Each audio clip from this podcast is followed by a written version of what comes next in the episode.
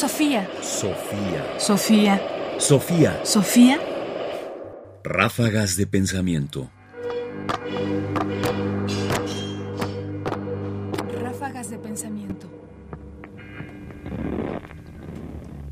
De la visión de los vencidos a la razón de los vencidos. ¿Qué es lo que un español puede ver hoy cuando viene a México como resultado de la intervención que el pueblo español tuvo durante la conquista? La respuesta puede ser que hay muchas miradas al respecto, pero aquí me gustaría rescatar una, la de Manuel Reyes Mate, filósofo que se ha ocupado sobre todo de temas de memoria, política, entre muchos otros temas. Escuchemos y conozcamos su mirada al encontrarse con México. En 1991 visité por primera vez el Museo de Antropología de la Ciudad de México.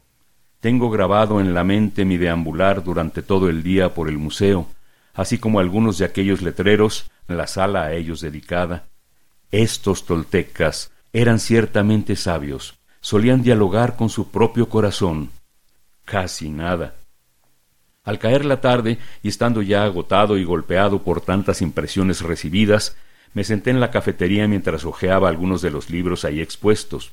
Me llamó la atención el título de uno de ellos, pues casi era idéntico al libro que yo acababa de entregar a la editorial. Se titulaba La visión de los vencidos de León Portilla, y el mío La razón de los vencidos. Me puse a leerlo y se acabó el museo. Allí estuve hasta que me echaron y seguí en el hotel hasta el final. Fue una experiencia formidable, pues delante tenía la prueba documental de lo que yo andaba buscando. Nunca uno mismo, desde sí mismo, alcanza al otro.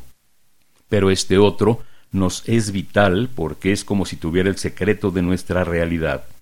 No era sólo un problema moral lo que estaba en juego, no se trataba sólo o tanto del respeto al otro, del reconocimiento del daño que hacemos al otro con nuestras actividades estimadas, virtuosas o valerosas era algo más.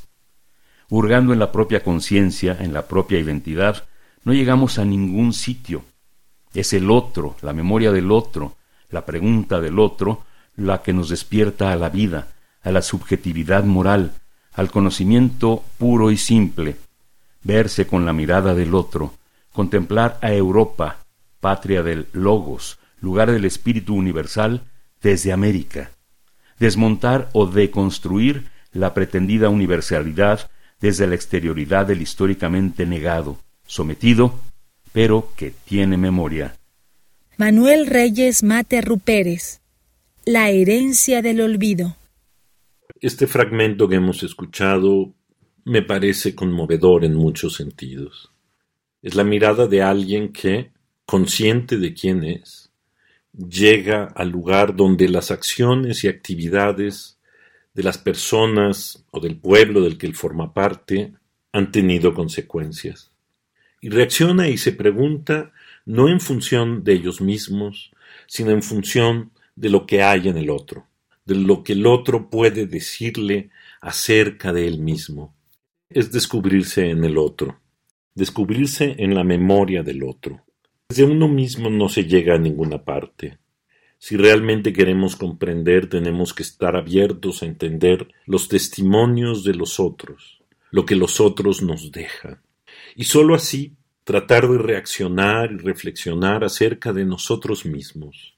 ¿Qué somos frente a ese otro? Y en este caso, ¿qué somos frente a este otro que fue incomprendido, negado y sometido cuando somos parte de aquellos que sometieron?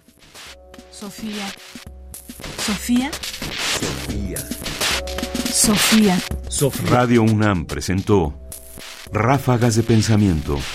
Más información en la página ernestopriani.com. Busca el podcast en www.radiopodcast.unam.mx diagonal podcast. Comentarios: Ernesto Priani Saizó. Producción: Ignacio Bazán Estrada. Sofía. Sofía. Sofía. Sofía.